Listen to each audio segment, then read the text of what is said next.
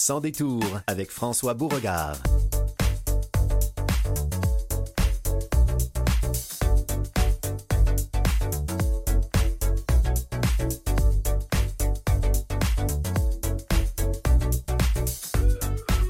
Bonjour, ici François Beauregard. Nous sommes, eh oui, déjà le 30 janvier, mais vous avez simplement besoin d'aller euh, faire un tour dehors, euh, regarder par la fenêtre, ou simplement entr'ouvrir la fenêtre et vous allez bien vous apercevoir que nous sommes en plein hiver. Voilà, c'est avec nous.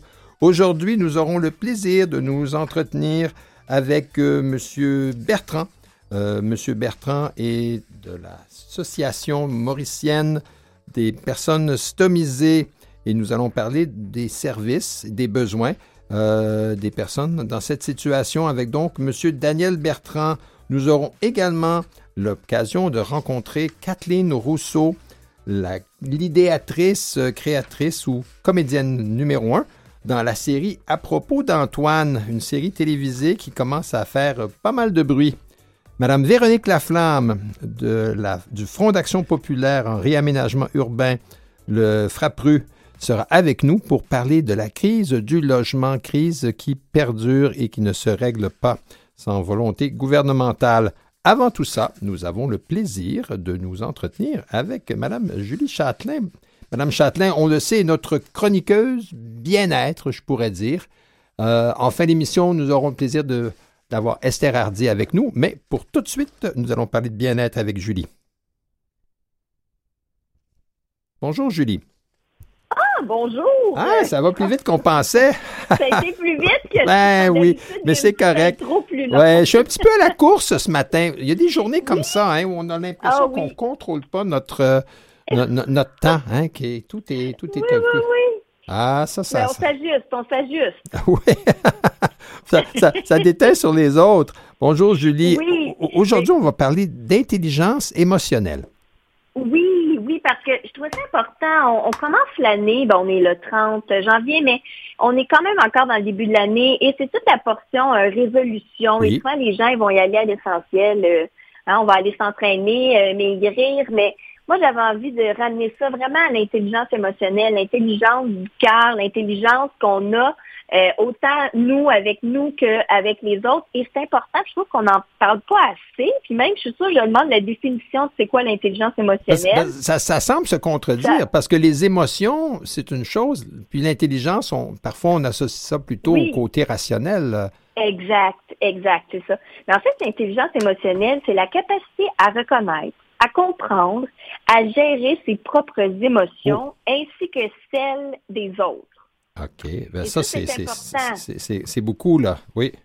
Mais c'est beaucoup. Et quand la gestion des autres, ce qui est important, c'est justement, c'est toute cette, cette empathie-là, cette sensibilité-là qu'on va avoir pour les autres aussi. Et de pas euh, mettre, euh, comme on pourrait dire, euh, l'huile sur le feu ou d'être Oui, déclenché par les émotions de l'autre. Parce qu'on on, on- on voit ça dans des. Quand il y a des, des moments qui sont plus tendus entre deux personnes, euh, Oui. la, la première réaction, la, la première personne peut avoir euh, euh, subi, un- vivre un, un stress, elle a, une ré- elle a une réaction émotive. Puis là, si la deuxième se sent bousculée par ça et réagit brusquement aussi, bien là, ça jette de l'huile sur le feu, puis ça risque de débouler. Ah oui, oui. Ben exactement. Et c'est pour ça que l'intelligence émotionnelle, ceux qu'on va dire que c'est élevé, ben c'est eux qui vont avoir de la facilité dans leurs relations interpersonnelles. Ils sont capables de prendre des décisions plus éclairées et gérer les situations stressantes. Donc l'intelligence émotionnelle, on en a besoin. Oui, ben c'est, le, le monde en a besoin la- dans le sens large là, pour la résolution de conflits. ben oui, mais c'est pas tout le monde qui est habile au niveau de l'intelligence euh, émotionnelle. Ben, c'est, oui. vrai parce que il y, a- il y a des gens qui ont, comme on dit, ils ont la mèche courte. Eh bien, c'est exactement ça. Oui, c'est ça. Donc, puis l'intelligence émotionnelle, ben c'est important parce que ça va nous aider au niveau de notre santé mentale globale. Et en ce moment, on le voit là avec euh, comment là, on vient de passer euh, le 25 janvier, belle cause pour la cause, et comment Oui. qu'on voit qu'il y a tellement de gens qui sont en détresse au niveau des au niveau des pourcentages, qu'il y a quand même 200 personnes par jour qui pensent au suicide. Ça, on le voit, là, les gens sont sont pas bien, sont malheureux, beaucoup, beaucoup, vivent énormément d'anxiété. Et travailler sur l'intelligence émotionnelle, ben, ça va aider à ce niveau-là, au niveau de, ces différents euh, troubles-là qu'on peut avoir. Euh, et c'est sûr que, évidemment, on va entendre parler, bon, faire de la méditation, relaxer, respirer. Euh, c'est un peu tout le temps la même, les mêmes choses. Mais moi, j'avais envie de vous amener à un autre, à une autre place. Là, j'ai, comme cinq points, mais je ne sais pas si on va avoir le temps. Ben, on, va commencer quelque part. Moi, dans les notes que tu m'as envoyées, je ne sais pas, c'est peut-être que je fais un pas en arrière. Dans, ce que tu m'as envoyé, tu parlais de journaling. C'est quoi le ben, journaling? Ben, le journaling, en fait, c'est le journaling des émotions. Dans le fond, c'est que je vais noter ah, mes émotions. Ça veut dire euh, journaler, ça veut dire dans le fond, tu vas les écrire un peu comme on pourrait dire avant un, journal personnel. Oui, tout à fait, une réflexion. Qu'on avait, nous, les petites filles, beaucoup avec un petit cadenas, là. Ça sentait le parfum. ah, ah ben, moi, le mien, il sent pas le parfum. non, ben maintenant, non. Mais, ben, je comprends ce que tu veux dire. Oui.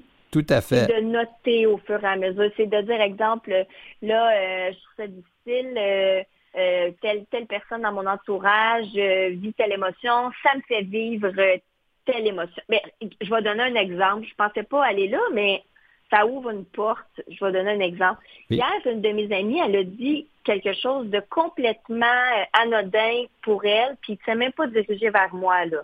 C'est juste qu'elle a dit, en ce moment, elle va déménager, puis elle disait, moi, là, je peux plus être dans le sous-sol parce que je suis dans le noir, puis j'ai besoin d'aller dans la lumière.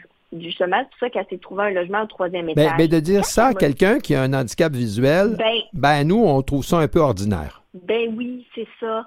Mais moi, à ce moment-là, c'est ça que j'ai fait, c'est que j'ai tout de suite nommé. Mais comme moi, j'ai une pas pire intelligence émotionnelle, je pourrais dire, ben, ça fait que je suis pas tombée dans Hey, t'as dit ça, puis c'est pas correct ou Exact. Tu sais, quand toi t'as dit ça, moi, ça m'a fait vivre ça, de tel, tel, tel. Tu sais, j'ai eu telle émotion qui a monté. Puis comme j'ai parlé de moi, ça fait que elle, tout d'un coup, elle a fait Oh mon Dieu, mais c'est vrai, j'avais même pas pensé que, que, que ça pouvait représenter pour toi dans, dans ce contexte-là. Alors, puis là, moi, de l'autre je comprends la métaphore, là, je comprends ben que oui, ça, ben oui. on est habitué à, entre handicapés visuels, on se dit couramment, ben j'ai hâte de te voir.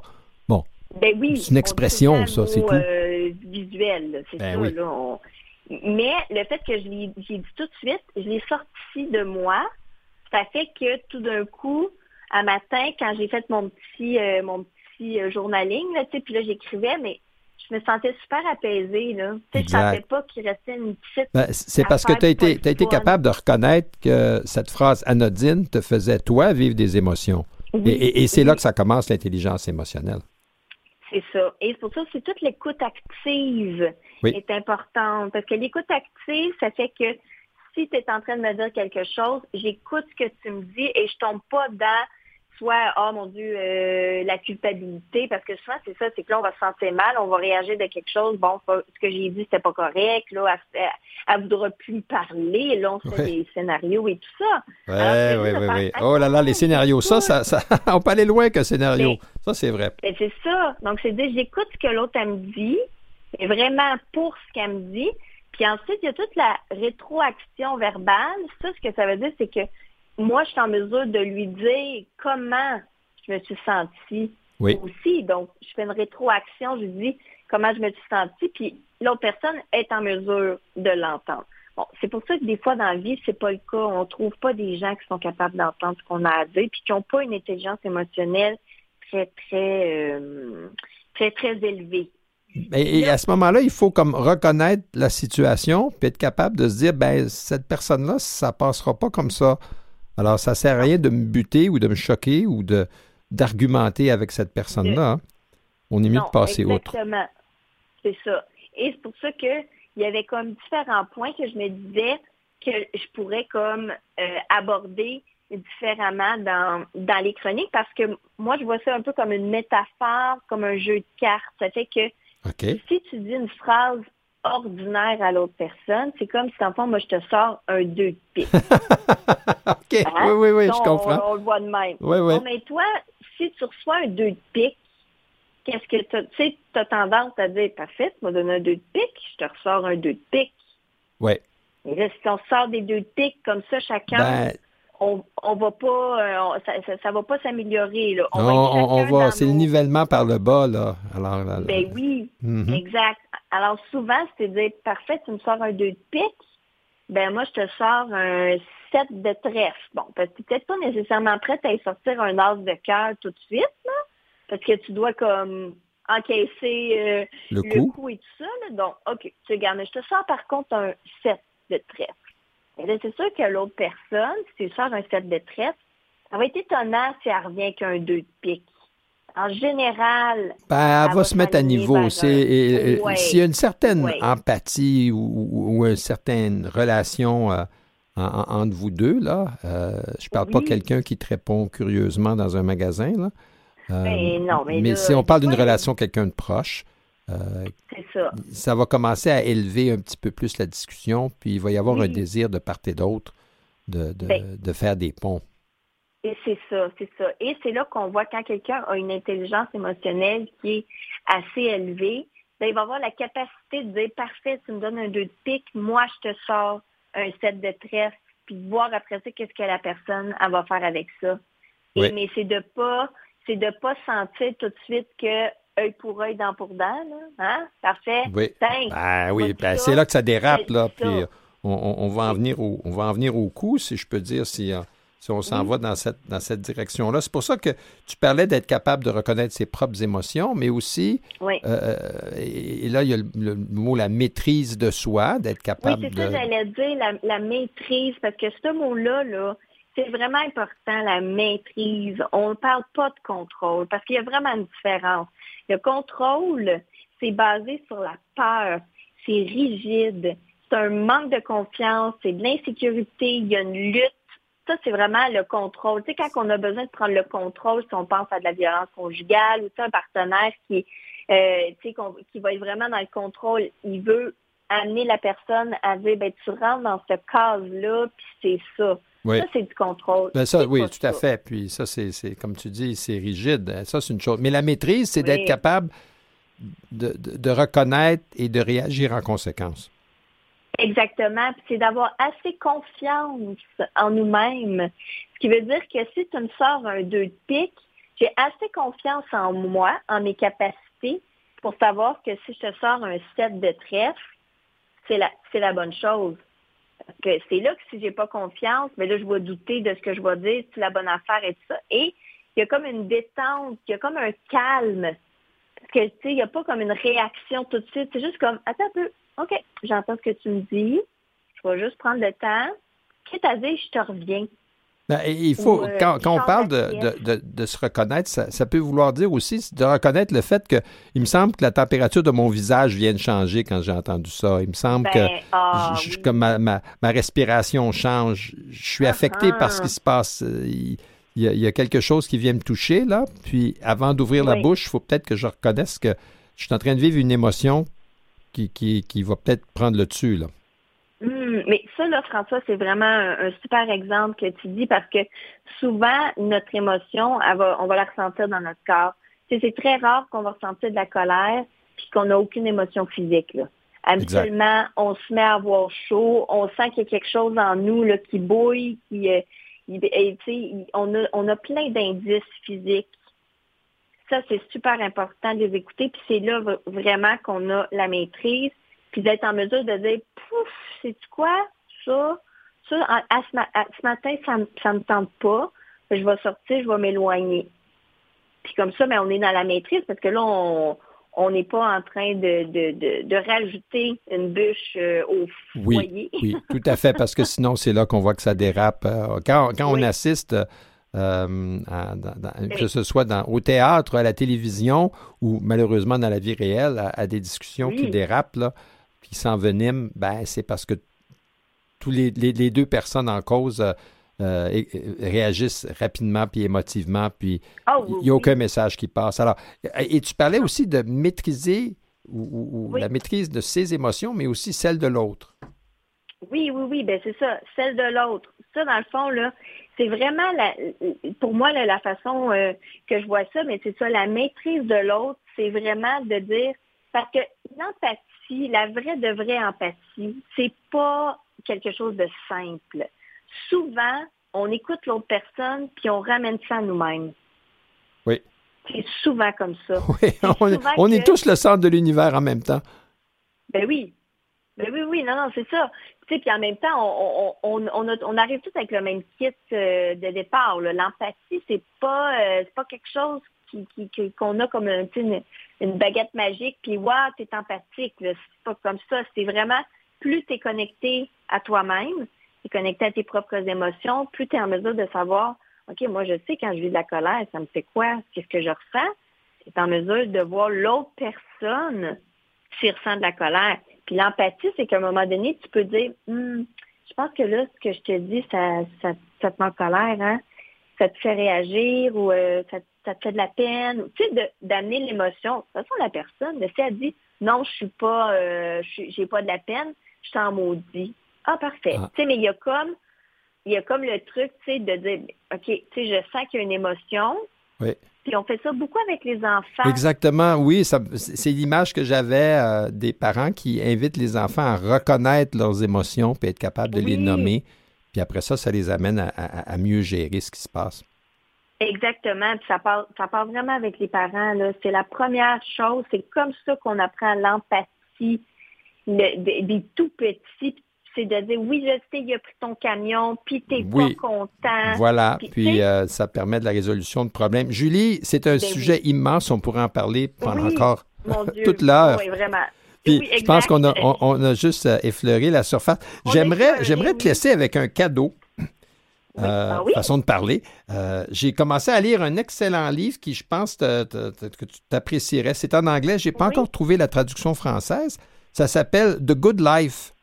Euh, c'est écrit par Robert Waldinger et euh, Mark Schultz. Les deux sont des euh, psychologues qui travaillent à l'université Harvard et c'est la plus longue étude dans le temps sur la population humaine de voir quels sont les facteurs qui rendent les gens heureux. Ça fait 80 ans que l'université Harvard travaille en observant des gens de, de hmm. l'adolescence jusqu'à la mort et maintenant ils sont rendus à la deuxième génération. Et ce qu'ils ont trouvé en commun à toutes ces personnes-là, c'est que les personnes qui sont heureuses et en santé, c'est la qualité des relations qu'ils ont avec les autres qui font la différence. Ah! C'est pas c'est pas le milieu socio-économique, c'est pas la réussite financière, c'est pas euh, la chance, c'est pas une bonne santé en soi.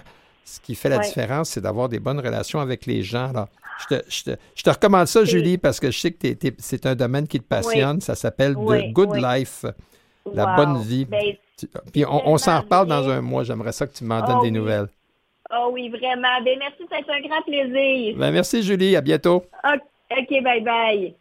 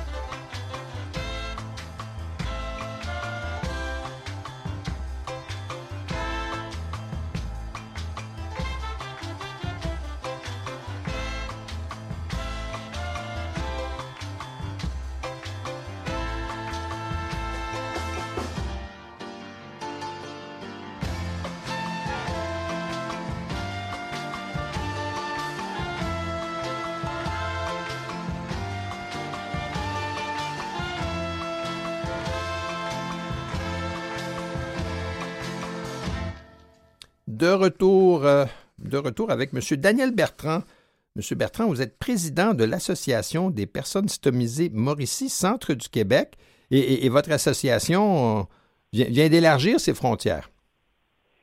Oui, effectivement, mais d'une façon, d'une façon plus officielle, qu'on peut dire, même d'ailleurs depuis le 23 janvier 2023, parce qu'on a reçu nos lettres patentes qui euh, mais par contre, déjà, l'association avec les accompagnateurs et, l'association étaient déjà présents au centre du Québec, mais plus limitrophe à, Trois-Rivières, si on ah, peut dire. D'accord. En fait, là, vous avez traversé le pont La Violette pour vrai, là?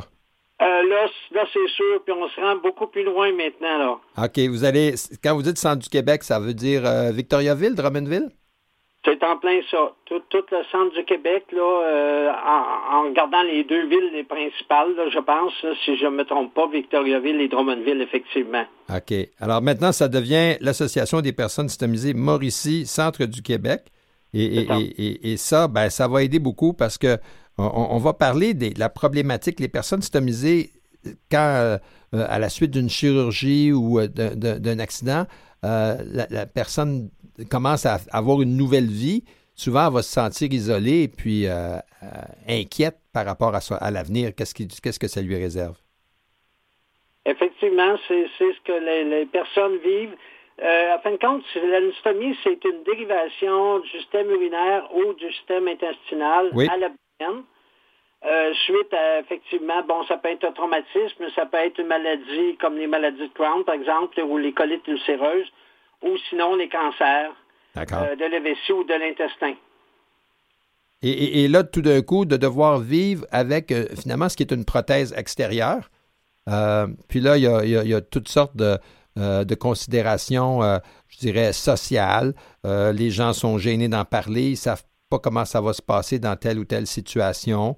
Y a, et, oh, à ce moment-là, se retrouver chez soi avec des proches qui peuvent peut-être bien nous aimer puis vouloir nous aider mais il n'y a rien comme parler à d'autres personnes qui ont vécu la même réalité. C'est effectivement ce que le comité des visiteurs, ce qu'on appelle nous autres le comité des visiteurs, euh, euh, qui sont à fin de compte en, définitive des accompagnateurs. OK. Qui ont, euh, et généralement, on va jumeler, si on peut dire là, comme ça, on va jumeler les gens selon le type de stomie. Vous savez qu'il existe trois sortes de stomie. Oui. Donc, l'urostomie pour l'urine, euh, l'iliostomie pour le petit intestin et la colostomie pour le gros intestin. D'accord. Euh, donc, on va prendre, on va demander à un accompagnateur, par exemple, qui a une iléostomie, de rencontrer, suite à la demande d'une personne, parce qu'il faut que ça se fasse d'une façon euh, volontaire. Volontaire, c'est ça la part de la personne. Et évidemment, cette personne-là, ben, elle connaît sa réalité parce que les iléostomies ont pas la même réalité que les urostomies et les colostomies, effectivement. Exact. Et il y a toute une période d'adaptation, euh, même, euh, je dois vous dire que même ça, peut aller euh, à du déni mm-hmm. assez important. souvent, les gens ont besoin même de support psychologique pour accepter leurs nouvelles conditions. Qui n'est pas toujours évidente à prime abord. Ben, je comprends. Moi, moi, je connais deux personnes qui, qui euh, je connais une personne euh, qui, a une colostomie, puis je connais une personne qui a une urostomie. Ah, puis euh, ça donne comme ça. C'est deux personnes qui ne se connaissent pas, mais ils sont dans mon entourage. Puis les, deux ont eu une traversée du désert, si je peux dire. Puis là, maintenant, ben, ils ont des vies bien correctes, puis ils acceptent ce qui se passe, puis ils sont. ils n'ont pas de, limite à ce qu'ils peuvent accomplir, si je peux dire. Là. Euh, puis euh, ils sont euh, ils sont ils sont bien ils sont intégrés ça si je peux dire à leur vie mais c'est vrai qu'au début c'était dur pour eux d'en parler ou socialement il y avait des il y avait une gêne ça ça se comprend il y a 900 personnes stomisées en Mauricie centre du Québec mais il y en a juste 215 qui sont dans votre association alors il y a encore beaucoup de, de chemin à faire pour vous faire connaître puis aller rejoindre les gens par contre je vais vous dire que d'emblée, il y a beaucoup de personnes qui vont, à cause justement, tantôt on parlait de déni, mais en même temps, c'est aussi de la gêne, mais aussi en même temps, c'est de dire, ben, je vais rester dans mes petites affaires, euh, j'aime autant rester dans mes petites affaires parce que, bon, ils ne sont peut-être pas compris, ou en tout cas, ils pensent qu'ils ne seront pas compris. Euh, mais il y a beaucoup de gens qui, euh, qui regardent l'association, c'est une façon de parler, là, mais qui ne veulent pas carrément s'impliquer ou, même, ou même, je vous dirais, on a été longtemps et cette année, on va faire le prochain bulletin espoir qu'on va, va envoyer par la poste. Ça va être envoyé sans être envoyé sous enveloppe. OK parce que les gens ne voulaient pas que les, voisins. Ah, le voisin ou le facteur. Euh, pourtant, il n'y a pas. C'est pas, c'est pas comme si vous aviez euh, volé la banque, là. Euh, c'est juste une, condition, une situation médicale, situation de santé. Mais on ne veut pas se faire pointer du doigt. C'est en plein ça, parce qu'il y a une certaine forme de marginalisation qui peut se faire, malheureusement. Euh, par euh, bien souvent par euh, c'est ça dans, notre rôle c'est de faire rayonner l'association et sensibiliser la population dans le sens que que les gens connaissent ça. Fait que s'ils entendent parler, ben là automatiquement déjà on démystifie on démystifie le phénomène, comprenez-vous? Oui. Et ça peut aider effectivement les personnes stomisées à mieux s'accepter eux-mêmes si la population en général les accepte aussi. Ben, votre, association est, fait partie, dans un sens plus large, de l'association québécoise euh, des personnes stomisées, euh, où là aussi, on peut retrouver toutes sortes de services euh, d'accompagnement. Puis, j'ai vu quelque chose sur le site qui était intéressant. Il s'agissait d'un passeport pour permettre de voyager, pour pas qu'au moment du contrôle de la sécurité à l'aéroport, là, il y ait un, il y ait un problème. Effectivement, parce que justement, les, personnes se promènent avec un équipement, une façon de parler, là, mais nous autres, on appelle ça un appareillage avec, euh, bon, ça suppose, bon, des, des, des, des bombes aérosols avec un produit pour protéger la peau, euh, des choses comme ça, et ils peuvent être mal interprétés. Donc, en ayant ce passeport-là, ça leur permet de pouvoir expliquer aux gens, parce que, tu sais, on s'adresse pas. Ben, à, la sécurité à l'aéroport, là, ça roule vite, puis si vous n'êtes pas conforme, ça crée tout un, tout un émoi, je peux comprendre. Effectivement, c'est ça. Et aussi, ce qui est important aussi avec l'association provinciale et nous autres, les associations euh, régionales, on, est à, peu près sept au, euh, euh, Québec, puis il y, en manque, mais bon, il y en a qui ont fait défection pour toutes sortes de raisons. Il y a aussi la, fameuse aide financière. Oui, oui, parce que c'est la, la, la Régie d'assurance maladie couvre pas tout l'équipement nécessairement puis sur le site, j'ai vu qu'il y avait des conseils sur le bon type d'appareil, l'alimentation, euh, les possibilités et les problèmes possibles, les façons de les éviter. C'est tout le temps dont on dispose, M. Bertrand, mais je vous remercie d'avoir été là parce que c'est un sujet dont il faut parler parce que si on n'en parle pas, ça ne changera pas. Oui, bien, merci à vous d'avoir pris ce temps-là, de nous avoir donné la possibilité de pouvoir euh, communiquer comme ça à la radio. Vous écoutez Sans détour avec François Beauregard. De retour après la pause, euh, je suis en compagnie de Mme Véronique Laflamme, porte-parole pour l'équipe du Front d'action populaire en réaménagement urbain, le FRAPRU. Bonjour, Mme Laflamme, comment allez-vous? Bonjour, ça va bien, merci. Vous? Ça va bien, mais le, logement, ça va vraiment pas bien. Il y, a, deux nouvelles qui ont retenu notre attention au courant du mois de janvier. Euh, on va parler des Airbnb tout à l'heure, parce que ça, ça fait juste jeter l'huile sur le feu, mais c'est surtout le rapport de la SCHL qui a été euh, rendu public euh, la semaine dernière qui retient l'attention. Oui, vraiment.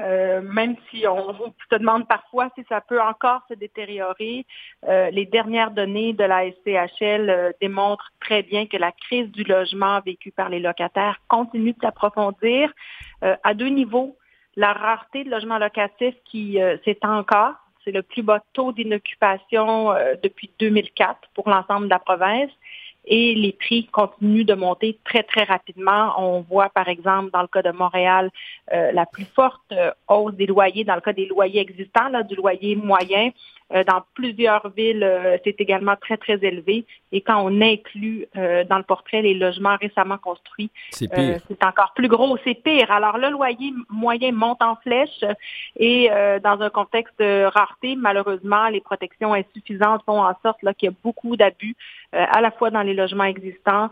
du côté du neuf, ben, ça, ça, n'offre pas grand réponse aux locataires qui sont en recherche de logement et dont le revenu ne permet pas de se payer. Ben, parce que moi, moi, je voyais les statistiques euh, d'une région à l'autre. À Gatineau, c'est incroyable. On est rendu à 0,08% d'inoccupation. avec des loyers qui ont monté de plus de 20% c'est énorme.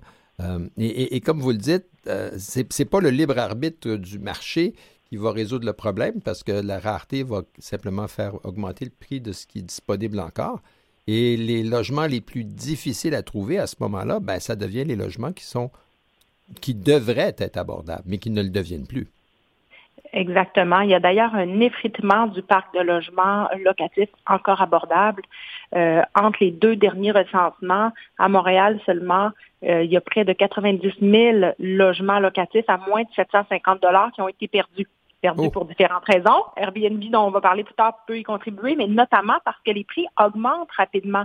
Et euh, ce, que, ce, que, ce que montre le rapport de la SCHL de la, de la semaine dernière, c'est que les logements euh, qui correspondent à la capacité de payer des ménages locataires à faible et modeste revenus, là, euh, ben, ce sont les plus rares. Et dans le cas de Montréal, quand on regarde les taux d'inoccupation pour des logements de moins de 1000 dollars, c'est moins de 1 Et ce qui est inquiétant également, c'est que dans plusieurs villes considérées comme encore abordables, où jusqu'ici, les loyers étaient vraiment moins chers, euh, dans des régions comme la Mauricie, le Saguenay-Lac-Saint-Jean, le Bas-Saint-Laurent, l'Estrie, eh bien là, les, loyers aussi augmentent rapidement. Et il faut se rappeler que dans plusieurs villes, ben, des fois, les loyers sont moins chers, mais les locataires sont beaucoup plus pauvres aussi. Je pense à la Mauricie. Oui. Et là, ça fait très, très mal. Euh, cette rareté vient aussi avec une spéculation immobilière qu'on a vue là euh, s'intensifier dans les dernières années, non plus seulement dans les grandes villes, mais également dans ces plus petites municipalités. Et euh, il y a vraiment des investisseurs qui achètent des immeubles dans l'objectif de faire plus de profit et qui contribuent là, à cette hausse rapide des loyers. Donc, c'est extrêmement inquiétant avec ces taux d'inoccupation qui ont baissé encore et qui avoisinent le 0% dans des villes comme Granby, Alma, Drummondville, Gaspé. donc, vraiment, là, le, le portrait n'est pas rassurant et justement, le, comme vous disiez, le fait que les protections soient largement insuffisantes, euh, mais euh, ajoute à l'inquiétude des locataires. Ben, finalement, Parce que le, marché laissé à lui-même va continuer à favoriser la création de logements qui sont euh, plus, plus chers et qui sont, du point de vue du promoteur indépendant, plus rentables.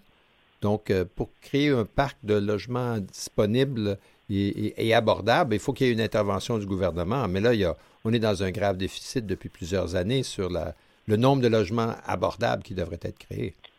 Oui, on, a un déficit. Même l'ONU, le Comité sur les droits économiques, sociaux et culturels des Nations Unies, dans son dernier rapport, et là ça date déjà de 2016, constatait une pénurie de logements sociaux au Québec et au Canada. Donc c'est pas nouveau. L'ONU nous a, nous a pointé du doigt. Ben, il n'y a pas de quoi être fier. Dans son, rapport sur les droits économiques, sociaux et culturels au Québec et au Canada, ben oui, parce que il y a eu tellement peu d'investissements depuis le retrait du fédéral dans les années 90. Euh, euh, on n'a jamais rattrapé le retard qui, a été causé par la fin des investissements à long terme de la part du gouvernement fédéral. Le Québec a pris le relais avec son propre programme, le programme Axélogie, mais en n'investissant jamais euh, les, mêmes sommes que le fédéral euh, y consacrait auparavant. Et là, depuis dix ans, on a sous-investi dans ce programme-là qui avait réussi quand même à euh, prendre le relais un peu en finançant des coopératives, des organismes sans but lucratif et même des logements publics gérés par les offices, ce qui n'a pas été le cas dans plusieurs provinces. Mais comme on a tranquillement sous-investi dans ce programme-là, en n'y prévoyant pas un nombre suffisant d'unités budget après budget et qu'on ne l'a pas indexé, on est arrivé avec un énorme euh, euh, retard à, rattraper. Et, non seulement on ne livrait pas les logements promis et budgétés, mais en plus, euh, dans le dernier mandat euh, il y a eu très, très peu d'investissements pour de nouveaux projets. On parle de 500 pour tout le Québec oh, en quatre ans. C'est rien, 500. Mais est-ce qu'on peut, est-ce que c'est raisonnable de dire qu'aujourd'hui, en ce moment, dans, dans le marché actuel, il manque au moins 50 000 logements?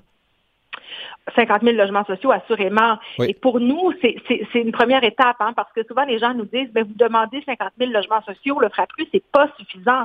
Effectivement, quand on regarde le nombre de ménages locataires qui ont des besoins impérieux de logement, selon Statistique Canada, 177 000 ménages au Québec sont dans cette situation-là. ça, c'est 177 000 logements. Pardon? C'est 177 000 logements. Autant, chaque ménage est un logement. Ben, chaque ménage aurait besoin d'un logement décent. On parle de gens qui vivent dans un logement insalubre, trop petit pour leur famille, trop cher. Et si on regarde ceux et celles qui sont en attente pour un logement à prix modique, euh, il y en a 38 000, mais on sait que plusieurs ne s'y inscrivent pas, sachant que les délais d'attente sont très longs. À Montréal, par exemple, le délai d'attente est en moyenne de 5 ans. Donc, et, et plusieurs n'y sont pas admissibles parce que les logements à loyer modique sont destinés aux ménages à faible revenu.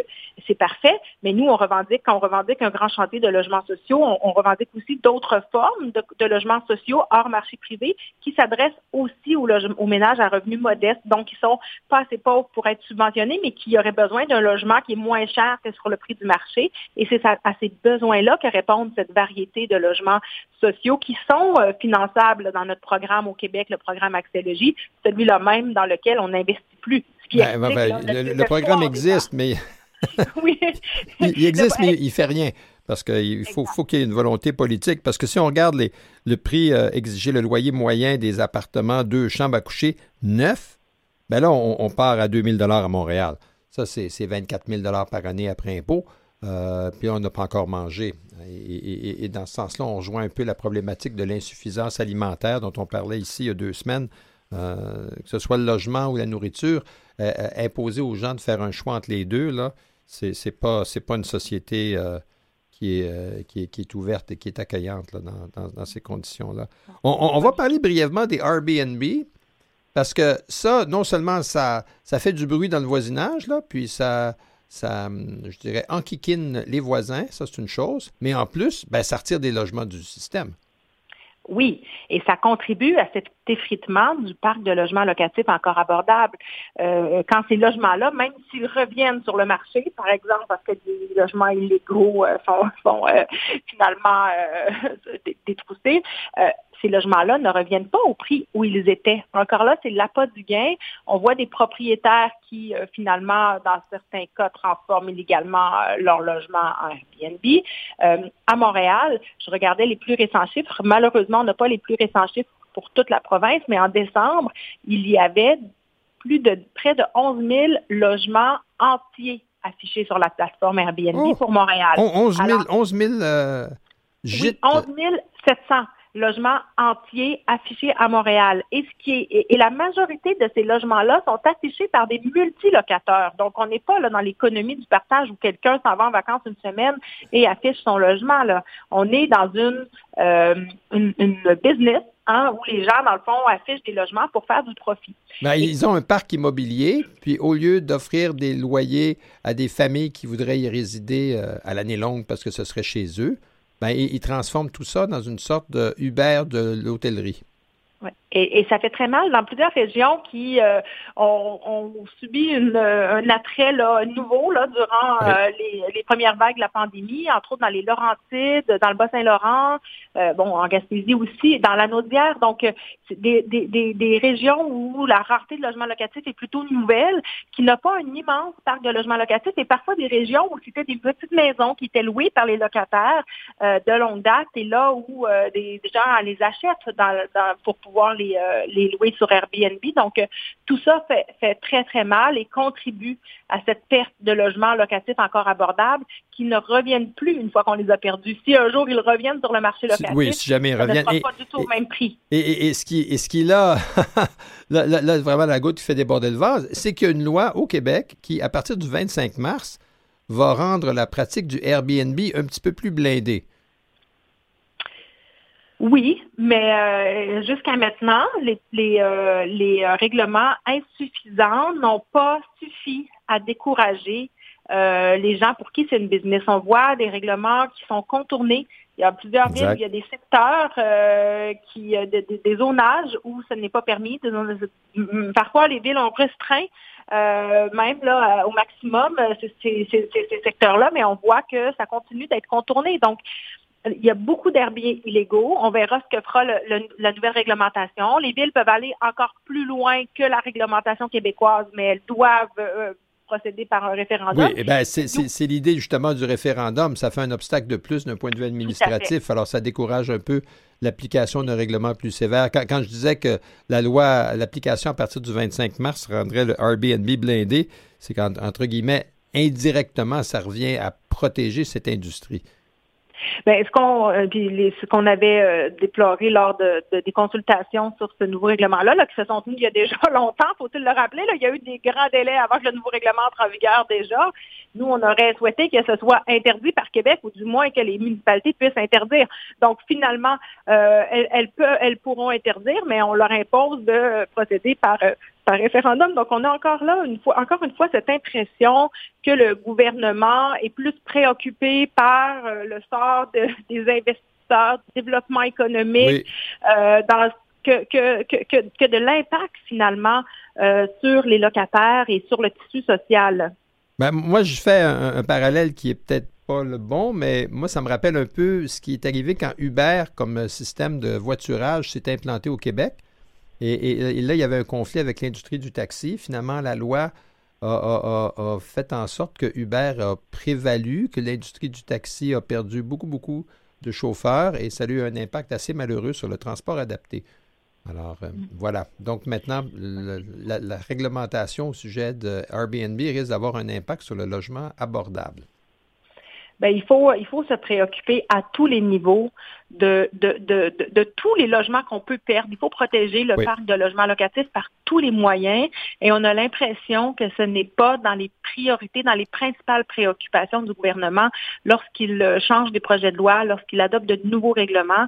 Et euh, dans ce cas-là, quand on a des petits parcs de logements locatifs, là, un Airbnb de plus est un Airbnb de trop. Donc, il faut vraiment se donner les moyens euh, d'agir à tous les niveaux. S'il y, a, une, je dirais, une hésitation à investir beaucoup d'argent dans la création de nouveaux logements, de protéger ceux qui existent me, semblerait plus économique. Donc, ce serait le premier geste à poser.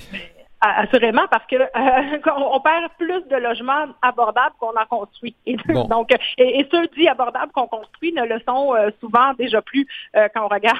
oh, ça, ça veut dire que le, le, le, prochain rapport de la SCHL risque de nous dresser un portrait plus sombre encore. Ben, merci beaucoup, Madame Laflamme, d'être venue euh, nous en parler. Euh, on, espère ne pas que prêcher à des convertis.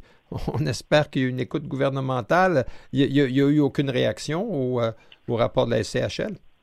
Ben, il y a eu quelques réactions de la ministre de l'Habitation, notamment dans les pages de la presse et du devoir, mais de tout petites réactions. Par contre, ce qu'on a l'impression dans les réponses données par la nouvelle ministre de l'Habitation, c'est qu'on va régler le problème par l'offre.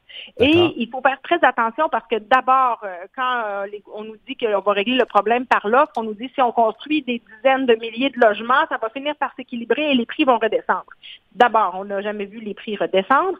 D'autre part, le privé euh, trop cher construit contribue actuellement au problème d'inabordabilité. Peut-être qu'il peut faire augmenter un peu les taux d'inoccupation, mais on l'a vu à Montréal l'an dernier, même avec un taux d'inoccupation en haut de 3 qui, soit disant, qui est le seuil d'équilibre du marché, là, on a vu des dizaines de ménages locataires sans logis, impossible oui, parce de se loger autour du 1er juillet, parce que les logements disponibles étaient trop chers. Donc, euh, construire pour construire, euh, pour nous, ne réglera pas le problème. Oui, il faut augmenter l'offre, mais s'il y a de la construction privée, qu'on ne doit pas subventionner avec les fonds publics, à notre avis. Là, il faut investir les fonds, il faut investir les, fonds publics dans le secteur. En, en soi, l'entreprise privée n'investira pas dans des logements abordables parce que c'est pas rentable. Alors, ben, voilà. Donc, euh, la solution ne doit pas? venir de ce côté-là. Et deuxièmement, si le taux d'occupation euh, le taux d'inoccupation, disons, augmente un peu, soit, mais ça ne veut pas dire que le taux d'inoccupation des logements dans le, le, quart inférieur le plus abordable en termes de prix, lui, soit à niveau euh, il va y avoir beaucoup de logements chers disponibles et toujours, encore une fois, peu de logements abordables disponibles. Alors, ça ne règle pas vraiment le problème de, euh, d'un point de vue théorique, c'est bien de dire ça comme ça, mais dans la pratique, ça ne marche pas tout à fait.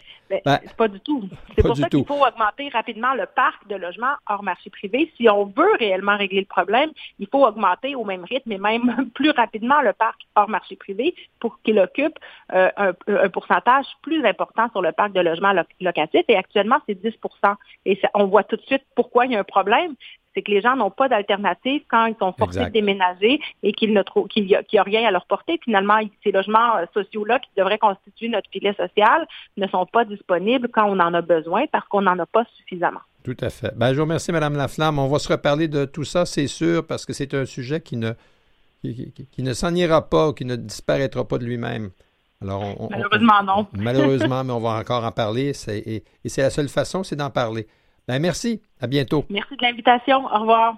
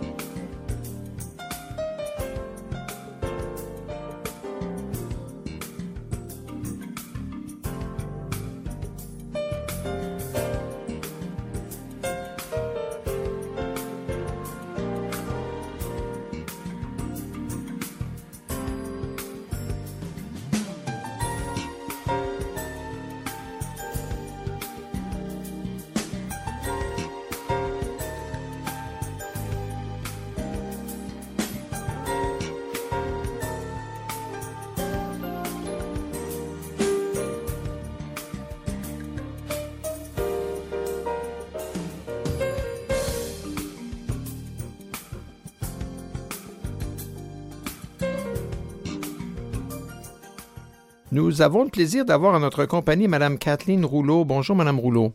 Bonjour, ça va bien? Ça va super, je vous remercie. Vous êtes scénariste, comédienne, humoriste, et là, vous vous lancez à la télévision dans une aventure qu'on peut, oh, on peut dire aventure, à propos d'Antoine, qui est en fait, mm-hmm. à propos d'Antoine, qui, qui est décrit comme étant une autofiction. Oui, c'est euh, l'histoire un peu de ma, propre vie avec euh, mon chum et ses enfants, dont Antoine qui est polyhandicapé, euh, donc autiste de niveau 3, déficient intellectuel, handicapé physique, non-verbal et épileptique de haut niveau. Parce que le, jeune Antoine Parent-Bédard, qui, est le, centre, si je peux dire, de, toute l'histoire, et, vous-même, vous avez vraiment une relation dans la vie hors du plateau. Et c'est ça qu'il faut comprendre. Oui, c'est ça. Antoine, c'est mon vrai fils dans la vraie, euh, mon vrai fils, pardon, mon vrai beau-fils dans la vraie vie. Euh, c'est le fils de mon chum, c'est ça que je voulais dire. Et euh, il joue son propre rôle dans la série. Donc ça, c'est formidable pour nous parce que Antoine a eu son premier emploi. Euh, et, peut-être le seul de sa vie. Donc euh, pour nous c'était euh, c'était vraiment c'était vraiment une belle nouvelle parce que vous savez avec un enfant polyhandicapé on vit beaucoup de deuil et lui-même vit beaucoup de deuil. Tu on se fait souvent dire non ce sera pas possible, peut-être oublier ça, ça ça arrivera jamais. Puis puis faire euh, avoir un métier, euh, ça faisait pas partie des options avec Antoine. Donc là, euh, on a un peu défié l'impossible, puis on, a créé du possible, puis ça pour nous c'est une grande victoire. Tous les autres comédiens à l'intérieur d'à propos d'Antoine, en fait, jouent des rôles qui sont en partie des personnes qui existent vraiment dans votre vie. Dans, dans, l'émission, vous avez un chum, c'est pas votre vrai chum, mais ça, il, tient, il tient le même rôle, si je peux dire. Et, et, et comment est-ce que vous arrivez à faire euh, l'écriture à la fois de choses qui sont vraies, parce que vous pouvez vous baser sur votre vécu, euh, puis en même temps de ce qui n'a pas été vrai, mais qui aurait pu exister? Ben, tu sais, en tant que scénariste et auteur, euh, mon métier, moi, c'est d'inventer des histoires et de raconter des histoires. Donc, pour la scénarisation d'à propos d'Antoine, je partais souvent d'une phrase qui a été dite quelque part dans notre vie ou d'une situation qu'on a vécue ou euh, ou euh, je sais pas trop. Tu sais, je partais de, quelque chose qui existait pour vrai. Et après ça, j'ai extrapolé. Donc, j'ai inventé, j'ai brodé autour de ça pour créer une histoire qui serait intéressante. Parce que la vraie vie, c'est pas nécessairement intéressant, quoique la nôtre est assez mouvementée. Mais, euh, mais oui, donc je suis partie toujours de quelque chose qui existait pour créer autour de ça euh, des scénarios qui seraient intéressants et dans lesquels ben, il y aurait euh, un fil rouge. L'émission euh, va commencer à être diffusée, c'est pas. L'émission est diffusée sur présentement disponible sur Club Illico. les dix épisodes sont disponibles. Puis ouais, on peut les regarder en rafale. C'est ce que beaucoup de gens font d'ailleurs. Je reçois beaucoup de commentaires de gens qui me disent j'ai commencé le premier épisode et j'ai pas été capable d'arrêter. Ah. Donc, euh, j'ai écouté les dix épisodes euh, en rafale, puis euh, les commentaires sont très bons jusqu'à maintenant et je suis tellement heureuse parce que on a mis beaucoup d'amour dans ce projet-là. Oui, ben ça paraît. J'avoue que j'ai écouté les deux premiers, pas plus tard qu'hier. oui. Il y avait des. C'est vraiment linéaire dans le temps parce que le premier épisode, vous vous intégrez à la famille de votre chum. Oui. Et puis là, il y a la surprise pour vous de rencontrer. son, il y a deux fils. Euh, puis, mais c'est quand vous rencontrez Antoine que là, il y a un choc parce que là, vous vous apercevez, ah, euh, mon, mon, conjoint a un fils qui est polyhandicapé. Alors, les, choses ne seront pas nécessairement comme je les avais peut-être romantiquement envisagées. Là. Exactement. Julie, Julie avait une idée de départ, puis euh, c'était pas, pas ça à quoi elle s'attendait. Exact. Et, cette scène-là, vous l'avez, je dirais, rendue réelle et humoristique à la fois, mais dans la vraie vie, ça a dû être un petit peu plus long à se dérouler. Oui, euh, effectivement, on a pris plus le temps de se poser, mais ça a quand même été un choc parce que euh, moi, je suis partie d'une maison où je vivais avec mon chum puis mon lapin à l'époque, puis euh, je suis arrivée dans un condo avec une famille complètement complètement, euh, voyons, je cherche le terme, là, atypique, euh, où il y avait beaucoup de bruit, beaucoup de sons, du sport dans la maison, euh, mon chum au téléphone, ma belle-mère qui débarque. Donc, c'était très, très vivant, très, très mouvementé. Donc, ça a été quand même un choc. Puis, c'est sûr que la situation d'Antoine, ça a été une adaptation parce que c'est quelque chose que j'avais jamais vécu. Euh, c'est une situation à laquelle j'avais jamais été confrontée. Tu sais, c'est un enfant qui qui a pas acquis la propreté. C'est un enfant qu'on doit faire manger. C'est un enfant qu'on doit euh, baigner, habiller. Euh, donc donc c'est beaucoup de soins, mais c'est un enfant qui est tellement, tellement attachant et qui ne demande rien dans la vie. c'est un enfant qui, qui est très, très résilient. Lui, il, gère ce qu'il y a autour de lui, puis il, ça lui convient. Et, le deuxième épisode, si je peux me permettre d'aller dans cette direction-là, vous avez comme une amie de fille fictive hein, à qui vous parlez au téléphone. Puis là, elle, voit derrière vous, parce que c'est une sorte de conversation Zoom que vous tenez avec elle. Elle commence à voir que vous avez euh, qu'il y a un enfant qui fait partie. Euh, il y a deux enfants, mais il y en a un des deux qui qu'elle voit en arrière de vous qui fait partie de la nouvelle relation. Puis elle vous mm-hmm. félicite, mais là, elle commence à s'apercevoir qu'Antoine n'a peut-être pas un comportement euh, typique. Puis là, elle dit Ah, mais au moins, il n'est pas en chaise roulante. Puis là, vous, vous déplacez la caméra pour qu'elle voit la chaise roulante. Dans, dans, votre vraie vie, vous avez dû aussi peut-être composer à apprendre à, vivre avec le regard des autres? Le regard des autres, mais je dirais que le regard de mes proches, c'est sûr que, tu sais, quand, quand notre situation change, quand on est confronté à quelque chose qu'on n'a jamais vu ou à, quoi on n'a jamais été exposé, c'est sûr que c'est toujours surprenant, peu importe qui le vit. Donc, c'est sûr que ma, famille, mes amis ont dit, ah, OK, il y a cet enfant-là qu'il faut que j'apprenne un peu à apprivoiser et à qui je dois me présenter, savoir comment il va accueillir tout ça. Euh, mais c'est vraiment une adaptation. Ceci dit, j'ai pas d'amis qui ont réagi de cette façon-là, un peu méchante. ben, c'est sûr que votre amie de fille à l'émission numéro 2, là, vous l'auriez barré assez vite. Euh, là, elle était là pour, pour exagérer la réaction, si je peux dire. Mais c'est une, c'est une des réalités que vous soyez euh, à l'extérieur de la maison ou quoi que ce soit. Le fait d'avoir, de vous habituer au regard des autres, euh, alors que la famille à laquelle vous intégrez, elle, ben, ça fait longtemps qu'Antoine est là. ça fait longtemps que la famille est habituée à la vie d'Antoine et, ben l'a tout à fait intégré. Euh, est-ce qu'il y a des gens qui vivent des situations semblables à la vôtre qui vous ont rejoint pour vous dire que ce que vous avez fait, vous l'avez bien cadré? J'ai reçu des tonnes de messages de parents d'enfants handicapés. Ça me touche beaucoup quand j'en parle, euh, qui m'ont dit, euh, Mondou, merci d'avoir parlé de ce quotidien-là, merci d'avoir exposé ces vérités-là, puis de, de faire une sensibilisation auprès de la société parce que c'est le quotidien d'à peu près tout le monde qui vit avec un enfant handicapé ou polyhandicapé. C'est comme ça. C'est une vie dans laquelle on doit toujours se revirer sur un scène. C'est une vie dans laquelle il faut s'adapter constamment. Il y a beaucoup de surveillance, beaucoup de choses à penser. Euh, puis puis euh, c'est prenant. La, la série s'appelle À propos d'Antoine parce que, pas parce qu'Antoine est toujours à l'écran, non, c'est parce que le quotidien de cette famille-là. Il est toujours question de lui toujours question de lui. Les décisions sont prises euh, en, en, en, le considérant, euh, les choix sont faits euh, en, le prenant, euh, en, en, pensant à Antoine. des fois, quand il est pas là, on parle de lui.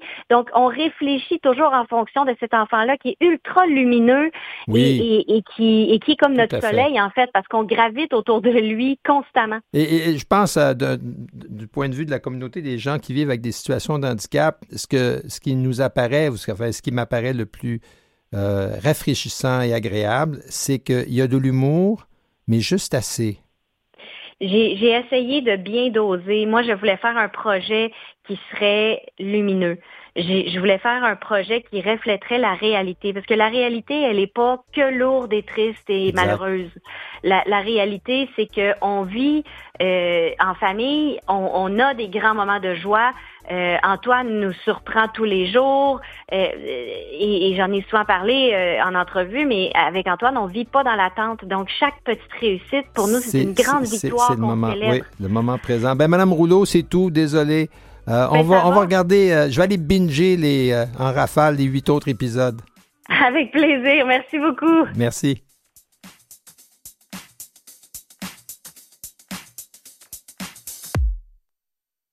Vous écoutez Sans détour avec François Beauregard. De retour avec notre collègue Esther Hardy. Ça fait deux semaines qu'on n'a pas été ensemble, Esther. Vous avez ramené plein, plein de choses dans vos bagages. Oui, je me suis ennuyée, puis je me suis Ah. documentée. Ah ben ça, ça, ça me surprend pas du tout de votre part. Euh, quant à moi, j'étais la semaine dernière à un événement à Toronto Ben qui oui. était euh, ce qu'on appelle le Carnegie Cup. Enfin, le, euh, Herb Carnegie était un joueur de hockey euh, très talentueux à la fin des années 40, début des années 50. Il a joué entre autres avec les As de Québec en même temps que Jean Béliveau. Mais Herb Carnegie, euh, d'origine jamaïcaine, était noir. Et donc, il n'a pas eu sa place dans le hockey professionnel. Et cela ne l'a pas empêché d'avoir une belle carrière dans les, euh, dans les ligues mineures et par la suite de fonder euh, un organisme qui vient en aide aux jeunes qui ont, pour toutes sortes de raisons, moins accès à l'éducation supérieure. Et maintenant, aujourd'hui, Herb Carnegie et son œuvre ont été reconnus par la Ligue nationale de hockey. Il a été intronisé au Temple de la renommée. Wow. Et sa famille poursuit l'œuvre d'inclusion. Et j'ai eu le plaisir de participer à un tournoi de hockey qui mettait, euh, je dirais, en, en- en- en valeur les gens qui font du hockey adapté, que ce soit du hockey sonore pour les personnes handicapées visuelles, du hockey luge, du hockey euh, pour les personnes qui ont des difficultés ou euh, de, toutes sortes, euh, et euh, aussi euh, chez les femmes, euh, hockey féminin, euh, le hockey des gens qui sont issus de minorités qui ne sont peut-être pas culturellement euh, associés au hockey, ainsi de suite. Alors voilà où j'étais. Donc, euh, vous êtes une vedette de hockey et on n'était pas vedette, c'est un courant. grand mot. Voilà. J'étais, occupé. Mais vous-même, vous l'étiez. Vous avez été partout. hein, et entre autres en France. Oui, voilà. En fait, euh, je viens de découvrir un jeune homme qui s'appelle Souleymane. Sa maman, Yamina, en septembre dernier, s'est rendue compte, en fait, non, ça fait plusieurs années qu'elle s'est rendue compte qu'elle trouvait aucune information pour euh, l'handicap visuel de son fils, de quelle façon ça allait évoluer, qu'est-ce qui allait arriver. Alors, elle s'est dit, pourquoi moi je le ferais pas maintenant, son petit garçon a 7 ans?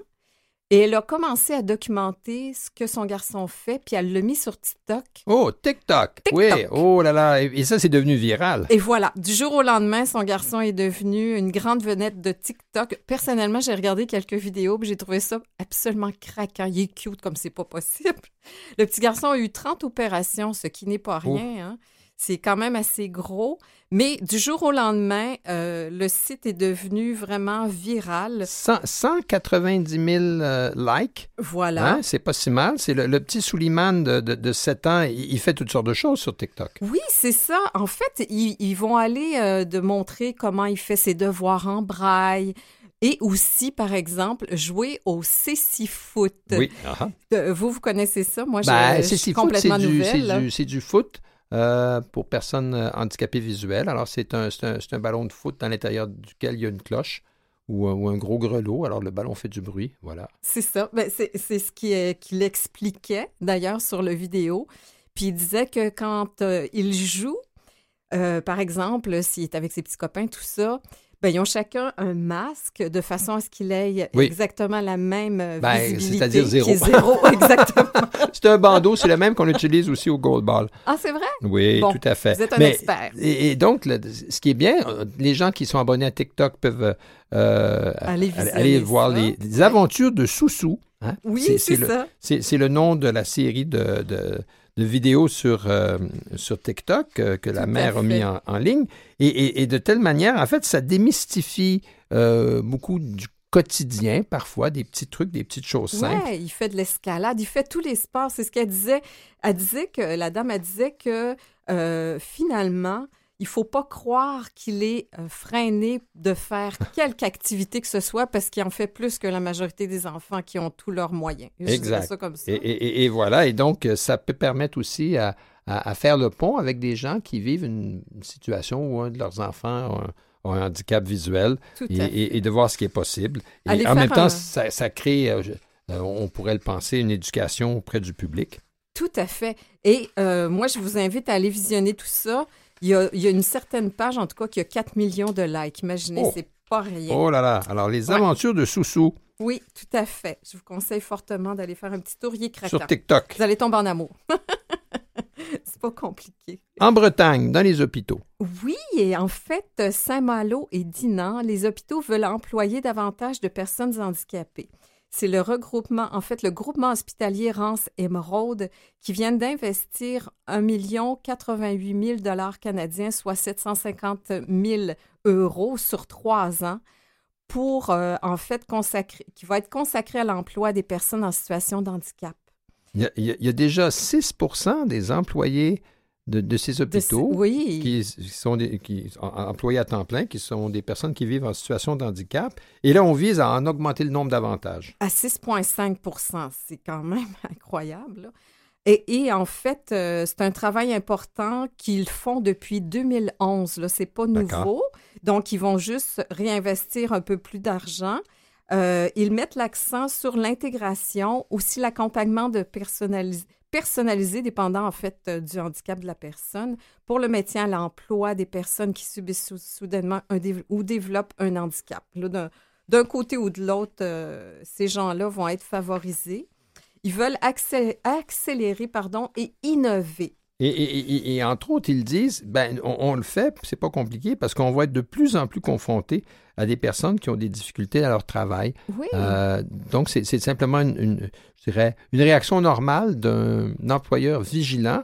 Mais, mais, bravo, parce que ça fait déjà une dizaine d'années qu'ils euh, mettent l'épaule à la roue. Donc, ils vont instaurer 21 nouveaux postes. Bravo. Donc, on, on, peut voir que l'emploi de personnes en situation de handicap peut être aussi possible dans un milieu qu'on pourrait appeler névralgique, comme euh, un centre hospitalier. Tout à fait. Autisme en Suisse. Oui, en fait, on veut inclure et donner une voix aux personnes autistes. Il y a eu une grande réunion au Centre international des conférences de Genève sur, euh, sur l'autisme et deux personnes qui sont les grands spécialistes du monde en matière d'autisme, M. Tony Atwood et Mme Michelle Garnett étaient présents et ont fait des conférences. Grosso modo, la conclusion, c'est que les personnes sur le spectre de l'autisme ont tendance à se suradapter à leur ah, environnement. et, non pas le contraire. Et, et cette suradaptation va, va, en fait freiner leur développement parce qu'on leur demande de, grossièrement, là, mais de marcher sur les mains, si je peux dire, de faire des choses qui sont euh, difficiles alors que si le milieu s'adaptait un peu davantage à eux, ben, leur potentiel pourrait être euh, pourrait éclore. Exactement. Prendre en compte les besoins pour, pour donner la possibilité de travailler, parfois, ce sont juste des petits détails, là, comme avoir un casque anti-bruit pour s'isoler, hein, parce que le bruit est quand même quelque chose qui les dérange énormément, ou simplement de baisser légèrement la lumière parce que c'est agressant pour eux. Donc, euh, c'est pas très compliqué. Euh, la dame qui chapeaute tout ça, en fait. Euh, ben oui, Elvira David Copex, qui est euh, directeur d'Autisme Genève et elle-même mère de deux enfants qui vivent avec un trouble du spectre de l'autisme, ben, elle a fait un constat quand même assez dur. Hein. La société suisse a 20 ans de retard. Énorme. Il faut comprendre que en, Suisse, par rapport à d'autres pays développés, il semble que l'intégration des personnes qui vivent avec un trouble du spectre de l'autisme, surtout les enfants, euh, n'est pas encore tout à fait à point. Alors, on, veut renforcer les liens, inclure et donner une voix à ces personnes-là, d'où la conférence qui avait lieu le 14 janvier dernier à Genève. Voilà. On dit aussi que, en fait, il est temps que les professionnels, d'une part, prennent les parents pour des partenaires au lieu ah, de. Oui, plutôt que des, des, témoins silencieux là qu'il faut écarter parce qu'ils ne savent pas, comme on dit. Voilà. Ben, ah, mais, mais, mais, il y, a, des bonnes choses. En parlant de, Genève, nous allons maintenant à Las Vegas. Hein? Ah, il y a un lien, mais on ne sait pas c'est lequel. Quoi qu'il en soit, alors, euh, on parle de, on s'en va à Las Vegas où il y a eu le, le CES, le CES, qui est le Consumer Electronic Show, qui, qui, est, qui est vraiment la foire mondiale de tous les nouveaux gadgets qu'on peut retrouver sur nos tablettes bientôt. Voilà, et on a eu un grand, euh, un beau cadeau, je dirais. En fait, la compagnie L'Oréal, qui aurait cru que la compagnie L'Oréal aurait pu faire un apport à ce niveau-là? Ils ont inventé un genre de système qui s'appelle Aléo, si je me trompe pas. Non, euh, non, non, là, je me trompe complètement. Ah! Merci, vous, François. Vous allez, plus vite, vous allez plus vite que le violon. Aléo, on en reparlera tout à l'heure. Oui, oui, mais, mais il s'agit d'une... De, d'une nouvelle application, enfin, de- de- d'une euh, technologie qui existait déjà pour l'alimentation. Mais cette fois-ci, ça va permettre un applicateur à maquillage. Voilà, pour du rouge à lèvres, pour toute personne. Ah, le, le qui- fard pour les yeux, ainsi oui. de suite. Eh, Et, et on- pour- pour des personnes qui ont des problèmes de mobilité réduite, surtout, ou de, de, de préhension euh, manuelle.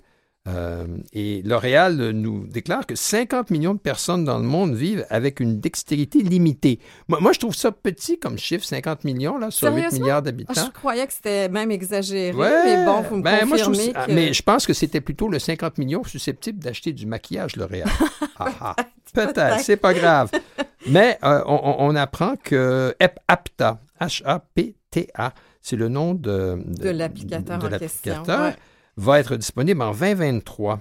Oui, voilà. C'est en fait le premier applicateur de maquillage automatisé portatif au monde, conçu pour les personnes ayant une mobilité réduite du bras ou de la main. Donc, euh, ça permettra de se de pouvoir euh, se maquiller sans demander à qui que ce soit. Oui, ou de le faire euh, sans, sans hésitation. Et Sans hésitation. Sans voilà. Mais Ça, c'est bavure. très bien, sans bavure. Oui. Oui. on pourrait penser que c'est un terme qui s'appliquerait.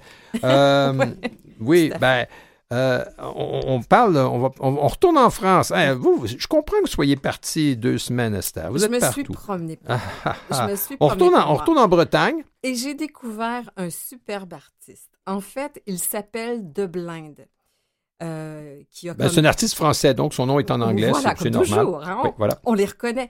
Il, il nous dit Touche l'art et l'art te touchera. C'est Oh. sa devise.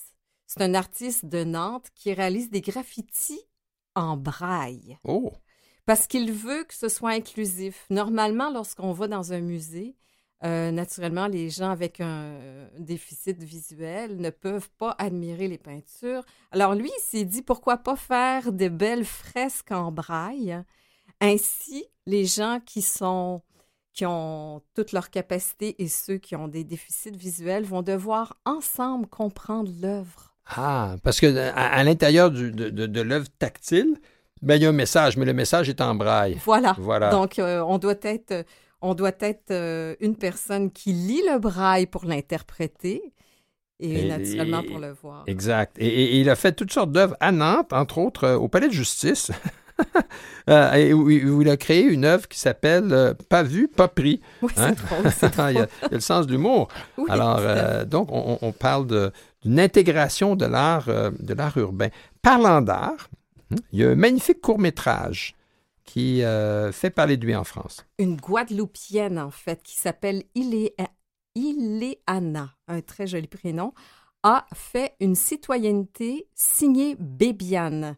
Et, Euh. et- et- Eliana Pensio-Villon, euh, guadeloupéenne, mais elle a fait son cours à Montpellier. Oui, c'est ça. En fait, ses parents ont déménagé là-bas lorsqu'ils se sont rendus compte que en Guadeloupe, malheureusement, Iléana était, euh, était mal servie. était mal servie. Car, il faut dire que handicap. Iliana est une personne qui vit avec une surdité. Voilà. Oui, voilà. Donc, ses parents ont déterminé, et sont déterminés et très militants. Donc, ils n'étaient pas satisfaits des obstacles rencontrés en Guadeloupe tout au long de son parcours à elle. Ils ont décidé de s'installer à Montpellier auprès d'une communauté sourde pour pouvoir avoir tous les services dont elle avait besoin. Et c'était très fructueux. Elle a obtenu son bac avec mention. Naturellement, elle a eu un soutien qui l'a aidée euh, avec la langue des signes français, le LSF au lieu du LSQ Oui, qu'on voilà. connaît ici. Ouais. Donc, euh, elle, a, elle, elle a eu en fait un accompagnement qui lui a permis de financer et d'interpréter euh, de tous ses cours là, de preneur de notes, valider une de licence professionnelle parcours Et, et- cinématographique. et- maintenant, elle est cinéaste. Elle a réalisé donc ce court-métrage qui s'appelle Une citoyenneté Une ciné Bébian, Ouais. euh, qui a été primé hein, au festival euh, Clin d'œil de Reims et à celui de Toulouse. Et elle a été sélectionnée pour le Cinestar International euh, qui, va, qui a été présenté à l'automne dernier. Alors, C'était dans les Caraïbes, en fait. tout à fait. Alors, c'est, c'est, c'est- elle, elle- est promise à un brillant avenir. Mais quand on parle de citoyenneté signée Bébian, ah, ben, un peu, un peu curieux, je me demandais de quoi s'agissait-il. Alors, cette œuvre pédagogique et émouvante retrace le parcours d'un jeune sourd, inspiré par l'histoire d'Auguste Bébian, Elle valorise les personnes souffrant de surdité et est résolument accessible à tous. Alors, qui est Auguste Bébian? Peut-être le savez-vous. C'est un Guadeloupien, je pense. Exactement. Ah, Auguste Roque Ambroise, Auguste Bébian, né le 4 août 1789 Ah, c'est pas à Pointe-à-Pitre, en Guadeloupe, et, euh, et a, a été l'un des plus importants pédagogues, ou a marqué la pédagogie française euh, pour les personnes vivant avec une surdité. Euh, il a été un enseignant entendant qui a profondément transformé l'éducation des personnes sourdes en France. Il a été un des premiers à, vouloir développer le langage, la, la langue des signes en France, parce qu'il existait déjà une langue des signes spontanément chez, les, personnes vivant avec une surdité en France, mais il a décidé de s'appuyer sur la langue des signes qui existait déjà pour euh, en faire un axe d'éducation parallèlement au français propre. Et, et dans ce sens-là, dès le début du 19e siècle, il s'était opposé aux oralistes. Et, et- et ça, c'était un combat qui a duré très longtemps encore. Il, il a été un des tout premiers euh, pédagogues euh, à, s'opposer aux oralistes et à vouloir euh, que la langue euh, des signes en France euh, ait primauté. Voilà. Wow. Ah, Merci on- beaucoup. on On, en- vient d'apprendre Ah, une nouvelle ben on- page d'histoire. Ah, il n'y a rien comme un petit euh, samedi matin pluvieux hein, ou à neigeux pour se, se, se- dégourdir les doigts sur le clavier. Voilà. Et puis, mais on, on va revenir au Québec hein, dans deux petites minutes.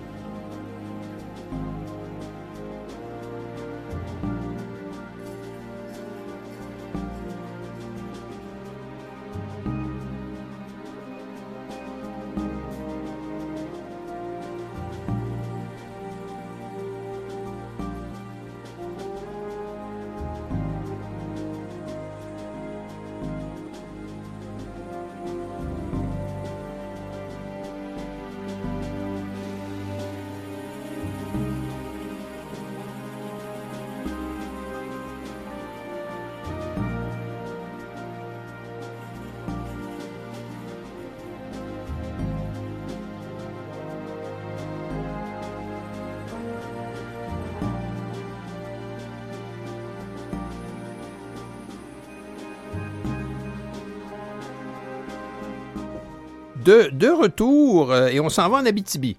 Oui, en Abitibi, le théâtre de cuivre vient d'innover pour offrir sa carte d'accompagnement loisir, sa CAL. En Donc, ça, ça va être un billet gratuit, pour les accompagnateurs de personnes qui vivent avec un, une situation une d'handicap. situation d'handicap. Voilà, Ben, exactement. on- bravo pour le théâtre du cuivre à, à Rouen-Noranda. Euh, la carte d'accompagnement loisir, cependant, il faut comprendre que euh, c'est pas, c'est pas du pas tout nouveau, là. non? Hein? On peut aller sur le site carte accompagnement loisir CAL. Il est possible de s'y inscrire. Une personne euh, qui a un handicap visuel, entre autres, peut, euh, en remplissant un formulaire, obtenir sa carte et ça va permettre que la personne qui, Qui nous accompagne, et, et là, on a le droit à tous les parcs nationaux du Québec, euh, des musées, euh, toutes sortes de. Plein. il y a- il y a- la liste, c'est des, des dizaines et des dizaines euh, de, de- de sites, de lieux, de culture, de loisirs qui sont accessibles en permettant à la personne qui nous accompagne pour nous donner un, un coup de main quant à l'accessibilité d'y aller gratuitement. Donc, voilà. vous êtes en train de dire, François, que le CAL, c'est partout au Québec, ce Ben, n'est pas seulement à Rouen-Noranda. Exactement. C'est la carte Ah. d'accompagnement loisir. euh, on peut y avoir droit en allant sur Bon, le site voilà. euh, carte d'accompagnement loisir CAL. Et, et ça permet donc, euh, en tant que personne handicapée, vous n'avez pas à payer pour l'entrée de votre accompagnateur dans les lieux touristiques, culturels ou de loisirs en général, qui sont partenaires. Et il y a beaucoup de partenaires. La carte est gratuite. euh, et voilà. Euh, chaque fois qu'on va faire de la randonnée euh, au parc du Mont-Saint-Bruno, euh, aux îles de Boucherville, ainsi de suite, ben là, on ne se gêne pas. On- Ben, je vais vous accompagner à l'avenir, ah, François. ben là, vous. Pourquoi pas? Pourquoi pas? Alors, ça, c'est ça, c'est pour ce qui est du théâtre du cuivre à Rouen-Noranda. Fort bien. On se déplace à l'autre bout de la province. Oui, dans le Bas-Saint-Laurent, en fait, euh, le Téléthon de la ressource, qui est euh, en fait un événement qui a eu lieu à tous les ans, mais bon, ces dernières années, on n'a pas pu. Ce fut le 26e qui a lieu euh, justement là, il y a deux semaines. Euh, c'est le 20e Télé-Radioton. Téléradioton, de, on avait de grands invités d'ailleurs. Il y avait en fait, euh, ben, premièrement, c'est Nansol Menville qui était le directeur artistique. D'accord. Patrick Michaud, Katia Darèche, Pierre Flynn, Marina Orsini et Émile Proucloutier, ainsi que Biz Biz Band sous la direction musicale de Marianne Arsenault. Alors, tous- ces gens-là se sont produits sur une scène, Sur une euh, scène. à, à- à Rimouski, je crois, mais je ne peux l'affirmer. Mais ce qui est très beau, c'est que l'organisme, par cette euh, initiative annuelle, euh, la 26e édition, est allé chercher beaucoup d'argent. Oui, 326 876 dollars. En fait, c'est un, un résultat préliminaire. Éventuellement, on va avoir le montant euh, total, mais c'est c'est un aide euh, très important pour que la ressource qui fait ce téléthon euh, puisse en fait continuer à Son sa mission, oui, auprès des personnes handicapées. Donc, La, la euh, ressource d'aide aux personnes handicapées peut accorder une aide financière ou une avance de fonds dans différentes situations, achat et prêt d'équipements spécialisés, camp d'été loisirs, gestion du programme supplément de loyer de la Société d'habitation du Québec et, et- et j'en passe. Alors, cette- cette- cet organisme euh, euh, compte beaucoup parce qu'il n'est pas subventionné ou très peu, compte voilà. beaucoup sur son téléradioton qui, encore une fois, a été hein, un, un, un grand vif, un vif succès. Oui, c'est ça. Voilà, c'est- ben bravo. Bravo, oui. Exact. Ah, les électroménagers maintenant. Oui. ah, ça c'est vrai. Avec l'évolution de la technologie, les choses changent. Le regroupement des aveugles et ambliomes du Québec, en fait le RAAQ qu'on connaît tous, va faire un sondage et vous invite à le remplir d'ici le 16 février. C'est que, voyez-vous François, euh, l'évolution de la technologie, l'utilisation des nouvelles gammes d'appareils électroménagers fait de plus en plus appel à la vision. hein? Ah, Donc, ben avec les, euh, les- les- les- les petites plaques tactiles, ces choses-là. Oui, Exactement. Les boutons poussoirs, les cadrans à roulettes, tout ça commence à, à disparaître. à disparaître carrément. Donc, euh, par conséquent, ces appareils ne sont pas tous accessibles aux personnes ayant une limitation visuelle. Donc, le RAAQ euh, a décidé de faire une recherche sur le sujet pour se documenter naturellement, portant sur l'accessibilité des appareils électroménagers afin de documenter l'expérience des personnes ayant une limitation visuelle par rapport à l'achat, l'adaptation et l'utilisation des, des appareils électroménagers. Ben, tout à fait, parce que c'est rendu des surfaces important. planes, hein, un peu comme des téléphones. Voilà, mais les téléphones, eux, ont, des adaptations, mais mon, mon- mon micro-ondes, lui, n'en a pas. Moi, je sais que marche, c'est en bas à droite, sur la plaque euh, numérique.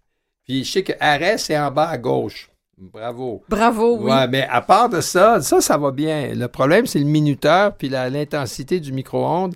Alors, euh, ce qu'on fait, c'est qu'on le met en marche, puis euh, de temps en temps, on l'arrête pour voir comment ça se passe, mais c'est parce j'ai pas, j'ai pas accès au reste, c'est un peu bête. Oui, c'est un peu bête. Puis d'ailleurs, ce, euh, ce sondage-là va porter autant sur les gros appareils que les petits appareils dont le micro-ondes, vous- de- comme vous parliez tout à l'heure, la, cafetière, le malaxeur. robot euh, culinaire, ouais. etc. Donc, voilà. donc, c'est, c'est- c'est le RAC qui nous, qui nous invite jusqu'à la mi-février. On peut aller sur leur site et puis euh, participer au sondage qui prend une vingtaine de minutes. Exactement. Tout à fait. Bravo. Oui. Aléo! Ah, mettons, parlons-en. Voilà. Hein? On- vous, avez, vous avez vendu la mèche tout à l'heure en parlant d'Aléo. Je, je- je le dis ouvertement, je me confesse, je me suis mélangée entre mes deux nouvelles. Ah, ah, vous n'êtes pas la première, vous savez, je fais ça toutes les semaines. Bon, en fait, c'est un jeu de réalité virtuelle pour les élèves avec des difficultés en français. Mhm. C'est que euh, la dyslexie, la dysorthographie le- et La le dys- dysorthographie? dys- merci, dysorthographie et le TDA, Mhm. euh, selon Madame Catherine Bazinet, qui elle est directrice de création et, de, et cofondatrice d'Aléa. Euh, à 7 ans, elle a reçu un diagnostic de la, de la belle brochette de tout ceci. Mhm. Et elle a compris que c'était important, naturellement, dans son nouveau travail, de pouvoir euh, offrir euh, de l'aide aux Ah, enfants. Donc, Et, ça, maintenant, ils font ça avec des casques virtu des casques de réalité virtuelle et avec des jeux. oui, c'est Ah, c'est c'est- formidable. c'est grâce à cette technologie-là, d'ailleurs, que cette dame-là a pu faire l'université. Oh, OK, OK. Puis, Alors, elle C'est en a fait elle-même l'expérience. Oui, voilà. Donc, c'est elle peut, formidable. euh, c'est- puis les, les, les, les pédagogues, les psychologues Ah. peuvent l'utiliser. Puis les Ça enfants l'adorent. Aléo. Aléo. Aléo. Ben, ça, on, on va peut-être demander à notre chroniqueur euh, Philippe Ducharme la semaine prochaine qu'est-ce qu'il en pense? de pousser tout, Tout ça. à fait. Ben, Esther Hardy, encore une fois, merci. Vous repartez. Euh, je pense que votre Je vais avion faire le tour là, du monde, décolle voilà. euh, dans 30 secondes. Vous repartez. Merci à Claire Guérin, notre infatigable recherchiste. Et Mathieu Tessier, qui, lui, au moins, sait quelle heure il est. Toujours. À la semaine prochaine. À la semaine prochaine.